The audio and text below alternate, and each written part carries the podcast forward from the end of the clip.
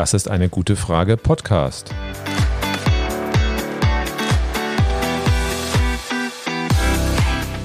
Der Podcast zur Klimakrise Und zur Energierevolution. von Cornelia. Und Volker Quaschning.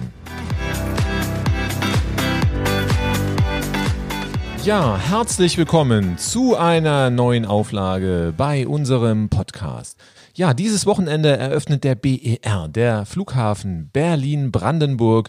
Ja, und dann hat eine gefühlte jahrzehntelange Hängepartie sein Ende. Ein Milliardengrab hat seine Bestimmung gefunden. Was auf der anderen Seite auch wieder ein bisschen schade ist, immer wenn ich unterwegs war und Vorträge gehalten habe, da konnte ich immer ein Witzchen zum BER einbauen. So von einem Berliner ein Witz über den BER. Das kam dann immer ganz gut. Das hat jetzt leider auch sein Ende.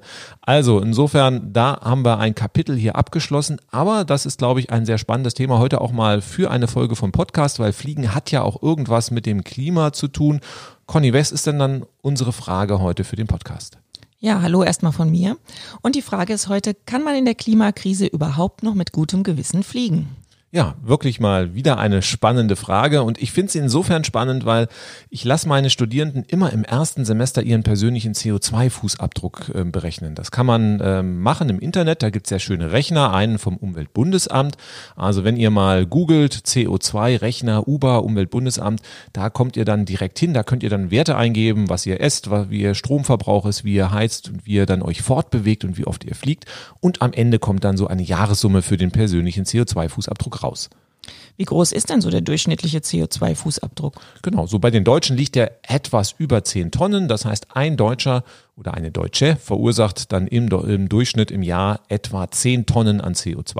Und wenn ich jetzt meine Studierenden dann mal frage, ähm, die rechnen das dann immer aus und dann mache ich immer so eine Umfrage und meistens sind die Werte etwas drunter. Das liegt daran, dass die Studierenden einfach ein geringeres Einkommen haben, weniger konsumieren und ähm, deswegen sieht's dann auch eine kleinere Wohnung haben. Deswegen sieht's da immer ein bisschen besser aus.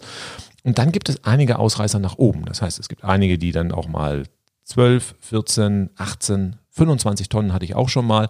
Und sobald es oberhalb von 10 Tonnen ist, brauche ich dann einfach nur noch fragen, ja, wohin sind sie denn geflogen? Das heißt, es ist immer der Flugverkehr, der dann die persönliche CO2-Bilanz der Studierenden komplett zerschießt. Und das zeigt eigentlich, dass der Abdruck oder dass der Einfluss vom Fliegen doch enorm groß ist. Ja, ich habe da auch mal so ein paar Zahlen rausgesucht. Ähm, zum Beispiel Frankfurt, Palma de Mallorca sind 0,7 Tonnen. Wenn man nach New York fliegt, sind es dann schon 4,1 Tonnen. Wenn man nach Bangkok fliegt, 6,5 Tonnen. Und nach Buenos Aires dann 8,4 Tonnen. Das haut schon ganz schön rein. Genau. Und einmal dann auf die andere Seite der Erde, Australien oder Neuseeland, das sind dann so ganz stark gerundet 10 Tonnen. Und da kann man sich überlegen, also einmal im Jahr nach Neuseeland und zurück oder Australien und zurück geflogen, dann hat man den persönlichen CO2-Fußabdruck glattweg verdoppelt. Und das ist natürlich heftig weil ähm, die Mengen an CO2, die wir noch verursachen dürfen pro Kopf, sind relativ gering. Also wir können ja ausrechnen, es gilt eigentlich das Pariser Klimaschutzabkommen zum Einhalten. Und wollen wir das einhalten, dann haben wir pro Kopf in unserem Leben noch etwa 50 bis 80 Tonnen CO2, die wir verursachen dürfen.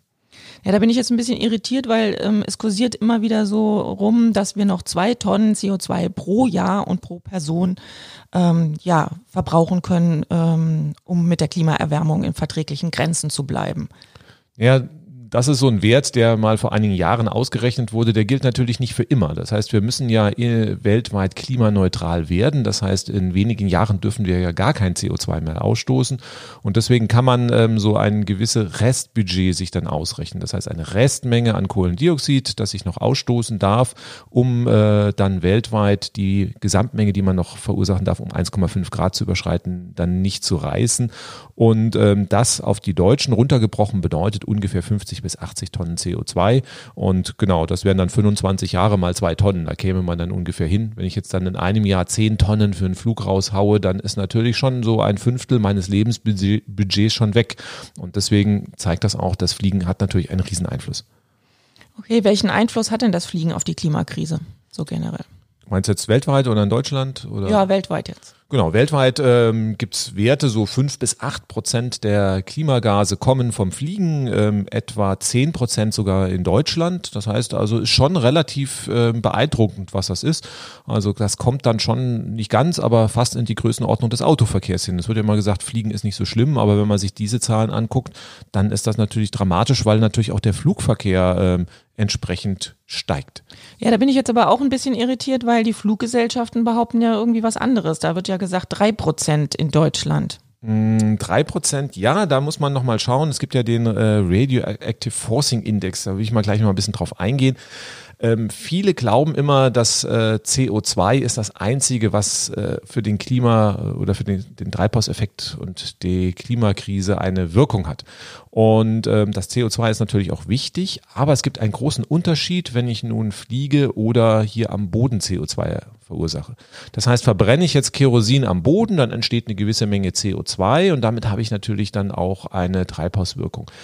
Nehme ich jetzt das Kerosin mit in die Höhe und verbrenne das in acht oder zehn Kilometer Höhe beim Flieger, dann passiert noch einiges anderes. Das heißt, Kerosin ist ja ein Kohlenwasserstoff, das heißt, ich puste dann auch Wasserdampf raus. Ähm, es gibt auch Rußpartikel. An diesen Rußpartikeln kann der Wasserdampf dann kondensieren. Es bilden sich dann Kondensstreifen und Schleierwolken und die haben nochmal einen zusätzlichen Effekt auf den Treibhauseffekt. Das, äh, wie groß dieser Effekt ist, ist in der Wissenschaft so ein bisschen umstritten. Das heißt, äh, da gibt es verschiedene Studien, weil das enorm schwer ist, äh, sowas in Experimenten auch zu bestimmen oder auszurechnen. Und die Werte in der Literatur gehen auseinander. Das heißt, der RFI, also dieser Radioactive Forcing Index, also wie viel stärker die globale Erwärmung oben ist als hier am, bei der Verbrennung am Boden liegt irgendwo zwischen zwei und fünf und ähm, beim Umweltbundesamt geht man davon aus, dass man so 2,7 etwa als Wert verwenden sollte. Das heißt, das äh, Fliegen ist dann etwa dreimal so schädlich, als wenn ich das Kerosin hier am Boden verbrenne und das muss man mit reinpacken und deswegen gibt's halt den Unterschied von Faktor drei. Aber ähm, wichtig ist halt nicht nur das CO2, die Fluggesellschaften sagen, naja, so und so viel CO2 verursachen wir, sondern wie groß ist der Klimaschaden und deswegen muss ich die CO2-Werte halt einfach mit dem Faktor drei multiplizieren. Ach, Kondensstreifen, äh, da gibt es ja Menschen, die behaupten, dass man da Chemikalien in die Atmosphäre einbringen möchte, aus welchen Gründen auch immer, und dass Kondensstreifen somit gar nicht so von alleine entstehen. Achso, du meinst diese Chemtrail-Theorie. Ja, das findet man immer wieder als Verschwörungstheorie im Internet. Ähm, wenn man sich die Physik anguckt, ist das äh, aus meiner Sicht überhaupt nicht haltbar. Ähm, wir haben hier äh, die Flieger, die in sehr hohen Höhen fliegen. Das heißt, wir haben dort minus 50 Grad. Äh, dort haben wir meistens auch eine, eine entsprechende Sättigung der Luft mit Wasser. Und nun kommt der Flieger und pustet zusätzliche Gase, vor allen Dingen halt auch CO2 und Wasserdampf in, die Atmosphäre.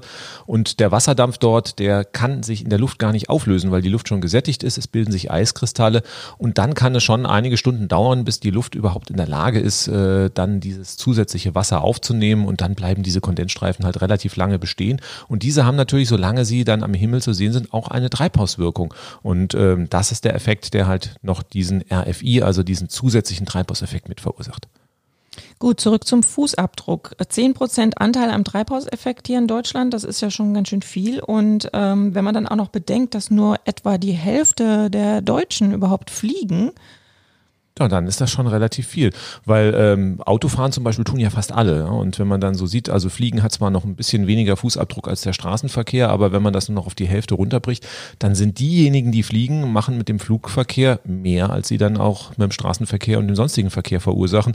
Und wir haben ja noch die enormen Steigerungsraten. Das heißt, man ist ja davon ausgegangen, dass so alle 20 Jahre sich der Flugverkehr weltweit nochmal verdoppeln soll. Und wenn man sich das dann überlegt, dann äh, wir gehen im Rest runter und der Flugverkehr geht durch die Decke, dann wäre, wenn irgendwann in 20, 30 Jahren vielleicht beim Drittel oder sowas, was der Flugverkehr ausmacht. Da müssen wir natürlich unge ungemein was tun, sonst haben wir überhaupt gar keine Chance, ähm, die Klimaziele einzuhalten. Ja, es ist ja auch irgendwo ein, ein Luxusproblem, sag ich mal, weil wenn man weltweit guckt, dann fliegen ja noch weniger Menschen. Ja, das ist äh, den meisten gar nicht so klar, dass wir natürlich hier in Deutschland äh, ein sehr, sehr reiches Land sind und auch viele, die gefühlt gar nicht reich sind, natürlich ähm, durchaus hier Luxusprobleme verursachen. Na, wenn ich jetzt in Kenia zum Beispiel mal sagen würde, naja, ähm, wir, wir machen ein Flugverbot, äh, dann würden alle so mit der Achsel zucken und sagen, okay, der Minister darf halt nicht mehr fliegen. Oder in Zentralafrika oder in den armen Ländern in Asien, ja, da spielt spielt Fliegen überhaupt gar keine Rolle. Und bei uns ist das natürlich ein zentrales Thema. Auch hier fliegen viele nicht, also entweder weil sie äh, das zeitlich nicht hinbekommen, aber auch weil sie es sich nicht leisten können. Und ähm, eine Urlaubsreise muss man erstmal auch bezahlen können und deswegen ist das einfach ein Luxusproblem. Und ähm, wenn man so sieht, ein Fünftel der Weltbevölkerung hat noch nie, äh, hat äh, erst nur ein Flugzeug von innen gesehen. Also vier Fünftel waren noch nie in einem Flieger drin. Das muss man sich überlegen und weltweit sind etwa drei bis zehn Prozent letztes Jahr überhaupt geflogen. Das heißt, es ist eine sehr, sehr kleine Gruppe an Menschen, die einen sehr, sehr großen Schaden hier verursacht. Ja, es gab ja auch bei uns Zeiten, wo wir relativ viel geflogen sind. Wir haben ja mal eine Zeit lang in Spanien gelebt und da wollten wir natürlich dann auch die Familie in Deutschland besuchen, sind viel hin und her geflogen. Und ähm, ja, Fliegen war damals für mich auch gar nicht immer nur so positiv, weil gerade mit kleinen Kindern fliegen, das hat ja auch viele Probleme gemacht, äh, wenn die da nicht eingeschlafen sind oder wenn sie Ohrprobleme gekriegt haben. Und ja, dieses enge Sitzen im, im Flieger, also Fliegen hat für mich auch viele, viele Negativseiten gehabt. Sehr, sehr, sehr spannend. Ich meine, das Fliegen ist ja bei vielen auch noch positiv belegt. Nicht man sagt, oh ja, du kannst ja fliegen. Aber im Endeffekt, wenn man sich überlegt, Fliegen ist natürlich so ein Mittel zum Zweck. Also natürlich hat Fliegen irgendwie so ein bisschen das, das Fernweh. Man kommt also sehr schnell von A nach B, Ziele, die man sonst nicht erreicht. Aber das Fliegen an sich, das ist vielleicht mal ein paar Minuten schön, wenn man startet und landet und einen guten Ausblick am Fensterplatz hat. Aber ansonsten fand ich es immer irgendwie grässlich, nicht? Also man ist eingezwängt, man hat wirklich, wie du schon gesagt hast, die Probleme äh, dann auch gesundheitlicher Natur, Druck auf den Ohren eingesperrt, dann irgendwie die Sicherheitskontrollen. Das sind natürlich dann alles äh, Punkte, wo man dann sagen kann, boah, also ich bin schon froh, dass man sowas dann eigentlich nicht mehr hat. Also ähm, viele sind immer gesagt, boah, ich kann fliegen, aber ich war eigentlich immer so, ich bin eigentlich froh, wenn ich da bin. Und das ist äh, auch eine spannende Perspektive, die man auch einnehmen kann. Genau, und da haben wir ja auch ein schönes Video zugemacht. Genau, das ist ja auch jetzt parallel rausgekommen, haben wir auch hier vor kurzem auf YouTube online gestellt. Da äh, gehen wir auch auf die Aspekte des Fliegens ein, vor allen Dingen, was da alles so negativ ist, haben wir am BER direkt gedreht, nicht? War eine spannende Session. Ja, hat total Spaß gemacht. genau. Und ähm, dann haben wir natürlich auch Alternativen, die wir zeigen. Also wollen wir nicht zu viel spoilern hier. Also wenn ihr nochmal was zum Thema Fliegen haben wollt, schaut auf unseren YouTube-Kanal bei ähm, Volker Quaschning und da findet ihr dann ein spannendes Video auch noch dazu. Genau, und wir sind ja, natürlich haben wir auch Reisen gemacht und ähm, ja, irgendwann haben wir dann aber überlegt, ob das denn eigentlich noch so mit unserem Gewissen vereinbar ist und ähm, haben dann beschlossen, dass wir keine Reisen mehr mit dem Flieger machen. Ja, das ist immer absurd. Ich meine, wir haben auch dann den CO2-Fußabdruck ausgerechnet. Der war dann, äh, ist deutlich unter den 10 Tonnen, weil wir uns viel Mühe geben, dann einzusparen. Und sobald wir dann einen Flug drauf hatten, war das alles wieder zerstört. Und deswegen haben wir gesagt, also ähm, für private Reisen kommt der Flieger für uns nicht mehr in Frage. Und im letzten Jahr im Zuge von äh, der Fridays for Future Diskussion habe ich auch für mich äh, entschieden, dass ich beruflich nicht mehr fliegen werde. Das heißt, ähm, ich bin in der Position, wo ich mir das aussuchen kann. Ich hatte einige Flüge, wo es dann ging um Vorträge, auch immer im Zusammenhang mit erneuerbaren Energien und Klimaschutz. Ich habe mir dann immer eingeredet, naja, wenn ich dahin fliege, tue ich ja was Gutes. Ich erzähle den Leuten, wie sie das Klima schützen können oder erneuerbare Energien bauen können. Aber äh, in Effekto ist es so, ich verursache einen Klimaschaden und das CO2 ist drin und ähm, ich kann auch auf anderem Wege Gutes tun. Ich muss dazu nicht in den Flieger steigen. Und das ist für mich ganz klar. Das heißt also, ähm, vermutlich habe ich in diesem Leben meinen letzten Flug bereits getan.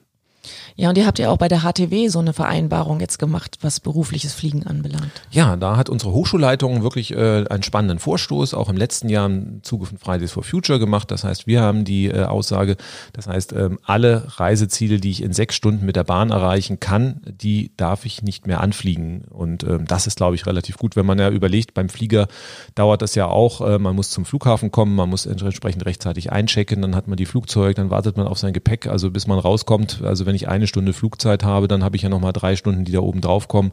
Und dann ist der Vorteil gegenüber der Bahn ja zeitlich gar nicht groß. Und deswegen finde ich das eine ganz, ganz tolle Regelung. Also alles, was innerhalb von sechs Stunden erreichbar ist, äh, das darf nicht mehr angeflogen werden. Das ist also innerdeutsch und auch schon die ein oder andere Nachbarland. Und ähm, es gibt auch weitere Aktionen, zum Beispiel von Scientists for Future. Unter 1000 Kilometer mache ich es nicht. Also ähm, das ist auch nochmal eine Selbstverpflichtung, dass man also zumindest mal auf diese Kurzstreckenflüge verzichtet. Ja, das ist richtig toll. Ich hoffe, da machen ganz viele Firmen dann auch mit, äh, was so dieses berufliche Fliegen anbelangt.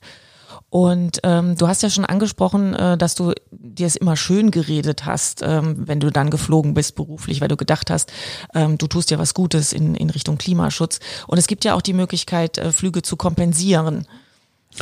Ja, also da das bekannteste äh, Unternehmen dafür ist Atmosphere. Die machen auch gute Arbeit. Also ähm, das Schöne ist auch, dass die auf ihrer Webseite aufklären. Also nicht, dass man sagt, okay, komm, fliegt weiter und wir pflanzen ein paar Bäume und alles ist gut, sondern es, es wird ganz klar auf den Klimaschaden hingewiesen. Es wird ganz klar darauf hingewiesen, dass man besser mit der Bahn fährt und ähm, wenn es nur nicht anders geht, kann man kompensieren. Das heißt, äh, da gibt man dann ein bisschen Betrag, ist so wie beim antiken Ablasshandel, nicht? Äh, das heißt, man gibt dann Geld und mit dem Geld wird versucht, an anderer Stelle CO2 einzusparen.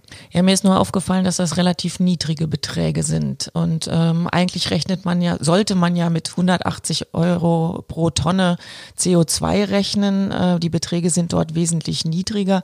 Also ist es doch äh, auch wieder nur so ein bisschen schön Malerei, oder? Im Prinzip schon. Also wir wissen ja, dass wir einen Klimaschaden von ungefähr 180 Euro pro Tonne CO2 verursachen. Dann kann man sich überlegen, einmal Australien und zurück, das sind dann bei 10 Tonnen 1800 Euro Klimaschaden. Das heißt, wenn man jetzt kompensieren sollte, einmal nach Australien fliegen, nochmal 1000 Euro, 1800 äh, Euro beim Flug obendrauf, würde das im Endeffekt keiner machen. Und deswegen ähm, gehen die Kompensationsagenturen mit deutlich niedrigeren Preisen rein und suchen sich natürlich derzeit Kompensationsmöglichkeiten aus, die noch etwas billiger sind. Aber die werden ja ähm, sehr, sehr schnell erschöpft sein. Das heißt, wenn wir weltweit klimaneutral werden wollen, dann darf ja keiner mehr irgendwas fliegen und dann gibt es natürlich auch keine günstigen Kompensationsmöglichkeiten in sehr absehbarer Zeit. Ja, und irgendwann können wir gar nicht mehr kompensieren, weil irgendwann, wir, wir wollen ja CO2-frei sein. Genau, wenn wir unser CO2-Budget ja überschossen haben, also wenn wir darüber hinaus sind, was wir eigentlich hier verursachen dürfen, dann kann man nicht mehr kompensieren, sondern das ist natürlich jede Tonne CO2 zu viel für das 1,5 Grad Ziel und ähm, das muss einem einfach bewusst sein. Das heißt, äh, wenn man heute nicht mehr fliegen kann, ist das, sage ich mal, eine Möglichkeit, zumindestens mal ein bisschen das äh, schlechte Gewissen zu beruhigen. Man kann auch ein bisschen äh, finanziell beruhigen, äh, da auch was einwirken. Nur man kann natürlich auch ähm, für Klimaschutz Geld ausgeben, ohne zu fliegen. Das wäre natürlich die bessere Sache. Und ähm, aber klar, wenn es nicht anders geht, dann ist es zumindest mal so das kleinste Übel. Nicht? Für die nächste Zeit, aber nicht auf lange Sicht. Genau, auf lange Sicht müssen wir äh, da auf alle, was heißt lange Frist, äh, also sogar schon mittelfristig, nicht? Das heißt, wir wissen, dass eigentlich das Budget für ähm, das 1,5 Grad Ziel vermutlich in den nächsten 10, 15 Jahren gerissen wird und dann brauchen wir nicht mehr über Kompensation zu reden, weil dann ist wirklich äh, jede Tonne CO2 eine zu viel. Gut, also was machen wir denn jetzt? Es werden ja alternative Treibstoffe diskutiert, Biokerosin und synthetische Treibstoffe. Was hältst du denn da so von? Ja, das wird so als das Allheilmittel gesagt, nicht? Also wir steigen jetzt um äh, auf Biokerosin. Das ist also dann Kerosin, was man aus Biotreibstoffen herstellt. Ähm, das ist de facto erstmal klimaneutral, weil die Pflanzen beim Wachstum genauso viel CO2 binden, wie beim Verbrennen wieder frei wird. Ähm, ja, kann man noch ein bisschen geteilter Meinung sein, weil natürlich die Landwirtschaft, die dahinter ist, ist dann auch äh, unter Umständen problematisch. Ja, braucht man da nicht unglaublich viel Platz dann auch, um die Pflanzen anzubauen? Und ähm, hat man da nicht auch die Gefahr, dass eventuell Regenwald abgeholzt wird, um da irgendwelche Sachen anzubauen? Ja, das wäre dann wirklich zum Schluss irgendwie wirklich das Absurde da, nicht? Ich habe Bio-Kerosin, um das Klima zu retten und mache den Wegen, Regenwald platt, um das Kerosin dann oder dann herstellen zu können und die Pflanzen anzubauen. Also das darf natürlich auf keinen Fall passieren. Das äh, hat dann einen größeren Klimaschaden, als wenn ich Kerosin verbrenne. Und äh, was sind diese synthetischen Treibstoffe? Ja, bei den synthetischen Treibstoffen, da nehme ich dann äh, Strom aus erneuerbaren Energien, also Solar- und Windenergie. Da äh, erzeugt man dann Strom. Aus dem Strom kann ich dann Wasserstoff machen, kennt man vielleicht aus dem Chemieunterricht, äh, dann Elektrolyse. Und dann kann ich dann noch ein bisschen weiter Chemie machen und irgendwann einen Stoff herstellen, der im Prinzip das äh, Kerosin dann ersetzen kann. Und der kommt aus, ursprünglich halt aus Strom aus Solar- und Windenergie. Ja, aber da wir ja es im Moment noch nicht schaffen, mit Solar und mit Wind überhaupt unser Strom zu decken, äh, wie soll das denn dann funktionieren, wenn wir das auch noch fürs Fliegen brauchen? Tja, auch irgendwo ein schönes Märchen momentan. Man könnte natürlich ganz Saudi-Arabien mit Solaranlagen zustellen und sagen, okay, die gewinnen dort dann äh, irgendwo das Kerosin. Frage ist natürlich wieder, wo kommt das Süßwasser dann auch her, was ich dafür brauche? Also viele ungeklärte Fragen. Und am Ende wird natürlich dieses Kerosin deutlich teurer sein. Das heißt, wir gehen davon aus, dass äh, die Preise für das Kerosin, äh, wenn das günstig, also klimaneutral hergestellt wird, Faktor zwei bis vier teurer sein wird als das herkömmliche Kerosin. Und dann werden die Flüge natürlich auch wieder deutlich teurer sein. Auch. Gehen wir doch jetzt einfach mal davon aus, dass der Ausbau der regenerativen Energien doch äh, voranschreitet und sind denn dann die synthetischen Treibstoffe die Lösung? Ja, bedingt, muss man sagen. Ähm, wir wissen, dass die Flugzeuge, die heute gebaut sind, ja die nächsten 30, 40 Jahre noch äh, in der Luft sein werden. Und ähm, das heißt, synthetische Treibstoffe sind eigentlich die einzige Option, wie man hier deutlich runterkommt mit dem Klimafußabdruck. Nur wir müssen uns auch bewusst machen, dass wir nicht auf Null runterkommen. Das heißt, wir hatten ja vorhin gesagt, äh, erstmal ein Problem ist natürlich das CO2, aber wir haben natürlich auch diese anderen Effekte. Das heißt also die Kondensstreifen, die Cirruswolken und diese werden auch bei den synthetischen Treibstoffen etwas weniger im Umfang, aber sie werden auftreten. Man kann das noch ein bisschen optimieren, indem man die Flugrouten verändert, also indem man nicht ganz so hoch fliegt. Auch das sorgt dann äh, für mehr Treibstoffbedarf und längere Routen, aber da könnte man noch mal ein bisschen was rausholen. Aber selbst wenn dann äh, wir 90 Prozent einsparen, heißt ja, dass bei einem Flug von Deutschland nach ähm, Australien und zurück statt zehn Tonnen halt immer noch wenigstens eine Tonne CO2 äh, übrig bleiben würde. Und das ist natürlich auch noch viel auf Dauer. Das heißt also, wir müssen runter. Klar, es sind auch 90 Prozent Einsparung ist zum Beispiel besser als gar nichts, aber es reicht am Ende auch nicht für den Klimaschutz. Okay, also ähm, habe ich das richtig verstanden? Für den ersten Schritt ist es schon mal ganz gut, aber wir brauchen auch auf alle Fälle neue Technologien. Wenn wir jetzt ans Auto denken, da haben wir das Elektroauto oder das Wasserstoffauto. Gibt es denn diese beiden Möglichkeiten auch fürs Flugzeug? Genau, also in 30, 40 Jahren dürfen wir wirklich äh, gar kein CO2 mehr verursachen, das heißt und auch keinen Klimaeffekt. Das heißt, wir müssen dann wirklich klimaneutral fliegen. Und dann kann man sich überlegen, welche Optionen haben wir. Und die einzigste Option sind natürlich ähm, Flugzeuge, die gar keine Abgase mehr in die Luft pusten. Also wo wir dann wirklich keine Kondensstreifen mehr haben und diese Problematik auch beseitigt ist. Und das einzigste, die einzigste Option ist das Elektroflugzeug. Norwegen hat beschlossen, dass bis zum Jahr 2040 alle Inlandsflüge elektrisch sein müssen. Das heißt also, hier ist man dabei, wirklich Elektroflugzeuge zu entwickeln. Nur ähm, die Strecken sind halt relativ kurz, nicht? Gehen wir halt von ein paar Kilometern nur aus. Ähm, mehr ist mit der heutigen Batterietechnologie erstmal nicht drin. Okay, dann wären die Elektroflugzeuge also eine Lösung für die ganzen Kurzstreckenflüge. Was machen wir denn jetzt mit den längeren Flügen? Naja gut, da hoffen wir einfach mal auf eine Weiterentwicklung der Batterietechnologien. Also ich denke mal, dass wir, wenn wir mal 10 oder 20 Jahre in die Zukunft schauen, dass die Batterien dann auch äh, zehnmal so viel speichern können. Das reicht dann durchaus mal für die Mittelstrecke. Wenn wir über den Teich fliegen wollen, ja, da sagen wir zumindest mal aus heutiger Sicht, äh, wird es wahrscheinlich mit reinen Elektrofliegern schwierig werden. Aber da kann man auch wieder eine Kombination mit Wasserstoff machen, dass ich also praktisch auch einen Elektroflieger habe und keine Batterie, sondern an Bord dann halt Wasserstoff habe und dann den Wasserdampf nicht in die Atmosphäre puste, sondern es im Flieger auffange und dann an Land entsorge. Und dann hätte man auf alle Fälle eine Chance, auch klimaneutral zu fliegen. So ein Favorit, den ich noch habe, wäre zum Beispiel auch der Zeppelin, nicht? Also das ist ja irgendwie auch ein faszinierendes äh, Flugobjekt insgesamt. Der Riesenvorteil ist bei so einem riesen Zeppelin, ich habe ja einfach so eine große Fläche. Da kann man natürlich einfach Solarzellen draufkleben und dann könnte man natürlich auch hier wirklich äh, den Strom on board erzeugen und damit natürlich dann auch sehr, sehr lange Strecken klimaneutral machen, ist allerdings auch sehr langsam unterwegs. Aber da fällt mir gleich ein, dass das Ding explodiert.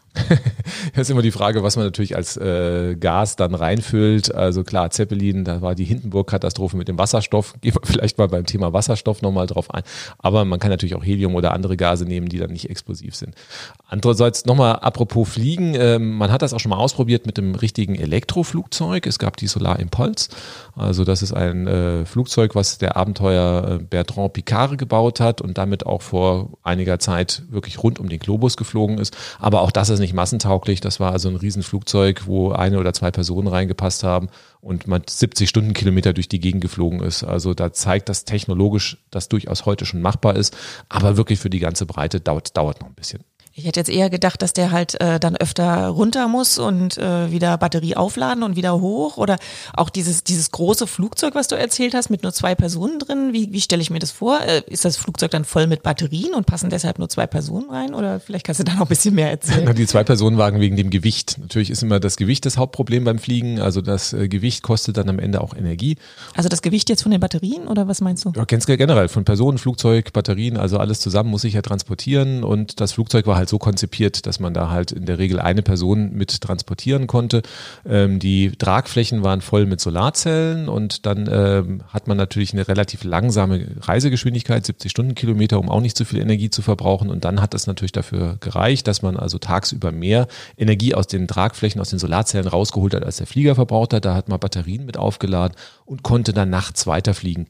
Das war wichtig, weil man sehr große Etappen hatte. Man muss ja über den Atlantik oder den Pazifik rüber. Und dann hat man immer auch sehr, sehr viele Zwischenstationen gemacht, um A, das Personal sich, äh, dass die sich ausruhen konnten. Und man wollte natürlich auch vor Ort Werbung machen für Alternativen im äh, Flugverkehr. 70 Stundenkilometer für Fliegen, das kommt mir irgendwie total langsam vor. Ich dachte immer, dass Fliegen auch schnell fliegen bedeutet.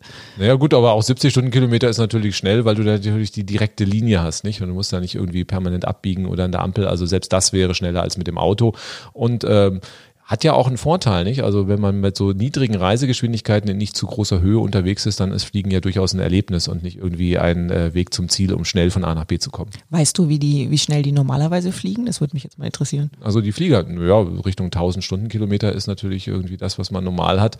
Und ähm, man denkt immer, dass man dann auch mit dem Flieger so schnell unterwegs ist. Ich habe mir mal äh, auch beim Flug, ich war äh, auch dienstlich vor vielen Jahren mal in Brasilien und habe mir mal dann die Reise, durchschnittliche Reisegeschwindigkeit mit Anfahrt zum Flughafen schlafen mit Umsteigen. Das heißt also, wenn man dann wirklich von A nach B äh, auf die Strecke, dann war ich bei 270 Stundenkilometer. Also diese 1000, die man oder knapp 1000, die man beim Flieger hat, ist ja praktisch das, was man in der Luft hat. Aber die Zeiten am Boden ist man ja bei null und bis man eine Stunde braucht, um in den Flieger reinzugehen, dann hasse ich halt eine Stunde mal null und wenn ich eine Stunde fliege, dann halbiert sich natürlich auch schon die Durchschnittsgeschwindigkeit. Das heißt, äh, die Durchschnittsgeschwindigkeiten sind dann am Ende gar nicht so hoch, wie man sich eigentlich dann vorstellt. Du hast ja gerade 270 Stundenkilometer ausgerechnet. Ähm, da fällt mir natürlich sofort der Zug ein. Es gibt ja einen Haufen Züge, die auch so schnell fahren. Klar, also Hochgeschwindigkeitszüge sind natürlich auch wirklich die Alternative zur Bahn. Wir haben jetzt auch die neue Strecke Berlin-München. Da äh, ist man früher auch oft geflogen. Heute macht das überhaupt gar keinen Sinn mehr, weil ich mit dem Zug, wenn ich wirklich die Ein- und Aussteigezeiten äh, mitrechne beim Flieger, dann genauso schnell unterwegs bin. Und das muss natürlich der Weg sein, dass der Zug äh, auch äh, da, wo es geht, den Flieger verdrängt. Ja, und ich war ja auch total überrascht, als wir jetzt unser Video gedreht haben, da zu den Nachtzügen, ähm, wie viele Nachtzüge es auch in ganz Europa überhaupt gibt. Ich dachte, dass die mehr oder weniger abgeschafft sind, aber da gibt's ja noch ganz viele. Ja, da äh, wollen wir gar nicht wieder zu viel spoilern. Auch das ist Thema von unserem äh, Video. Aber ich glaube, vielleicht, wenn man den Nachtzug nochmal sich anschaut, dass man da durchaus Visionen entwickeln kann. Nicht? Also ähm, wenn man die Strecke sich anschaut, äh, Berlin-Lissabon, das sind so rund 2800 Kilometer. Und dann stellt man sich einfach mal vor, man fährt abends um 18 Uhr los, hat einen Hochgeschwindigkeitsnachtzug, ist dann morgens um 8 Uhr in Lissabon, kann zwischendrin noch schlafen. Das heißt, man merkt diese Strecke gar nicht. Dann ist das doch eine Alternative zum Flieger. Das heißt also auch solche Strecken, also bis nach Portugal oder Moskau, das kann man durchaus mit dem Zug als Alternative realisieren und braucht dann auch hier den Flieger definitiv nicht mehr. Ja, Volker, das war eine tolle Vision, wie man so in Europa dann auch ohne Flieger auskommen kann. Und ähm, ja, ich bin schon der Meinung, dass auch jede, jede einzelne Person sich einfach überlegen muss, ähm, habe ich nicht doch eine gewisse Verantwortung für die Erde, für die Gemeinschaft, ähm, dass wir halt bevor wir in den Flieger steigen oder ob wir überhaupt in den Flieger steigen wollen, ob es überhaupt notwendig ist. Und ähm, ja, machen wir nochmal so ein, so ein Endfazit, worauf es jetzt ankommt und wo äh, wir Klimaschützer vielleicht auch irgendwo einhaken können, wo wir vielleicht Druck machen können und äh, wo, wo wir eine Veränderung vorantreiben können? Also erstmal braucht man natürlich die Veränderung im Kopf. Das heißt also, uns muss bewusst sein, wie du schon gesagt hast, dass wir die Verantwortung haben beim Fliegen und dass das Fliegen nicht positiv belegt ist. Das heißt, wenn man aus einem Flugurlaub zurückkommt, dass man nicht auf die Schulter geklopft kriegt, oh, ist ja toll, dass du auf den Malediven warst. Nein, die Malediven werden untergehen, wenn man da weiterhin fliegt. Und das muss den Leuten auch bewusst sein. Und deswegen müssen wir auch da einfach äh, dafür sorgen, dass weniger geflogen wird. Man muss nicht in den Urlaub mit dem Flieger äh, fliegen. Es gibt einige private Anlässe, wo es nicht anders geht, aber der Urlaub, glaube ich, den kann man anders realisieren. Und ähm, dann muss man natürlich auch schauen, wir werden auch nicht ohne Flüge weltweit zu Rande kommen, dass wir natürlich die Alternativen vorantreiben. Und die hatten wir ja hier besprochen. Ja, macht Druck auf die Politik, dass die Bahnstrecken weiter ausgebaut werden, dass die Nachtzugstrecken weiter ausgebaut werden und man die Chance hat, wirklich in Europa schnell von einem Ort zum nächsten zu kommen, dass der Flieger ohne synthetische Treibstoffe nicht mehr fliegen darf und dass die Entwicklung von alternativen Technologien weiter vorangetrieben werden und zwar schnell. Es liegt in unserer Hand, also das heißt, wir Verbraucherinnen und Verbraucher, wir müssen Druck ausüben.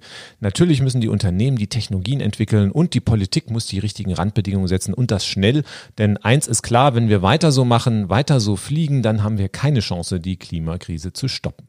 Ich hoffe, es hat euch gefallen. Ihr habt äh, Spaß gehabt an dem Podcast heute. Wenn ja, dann folgt uns, abonniert uns und dann schaut auch beim nächsten Mal oder wie würdest du sagen? Hört beim nächsten Mal wieder rein. Bis dann, ich freue mich. Danke auch von meiner Seite. Tschüss.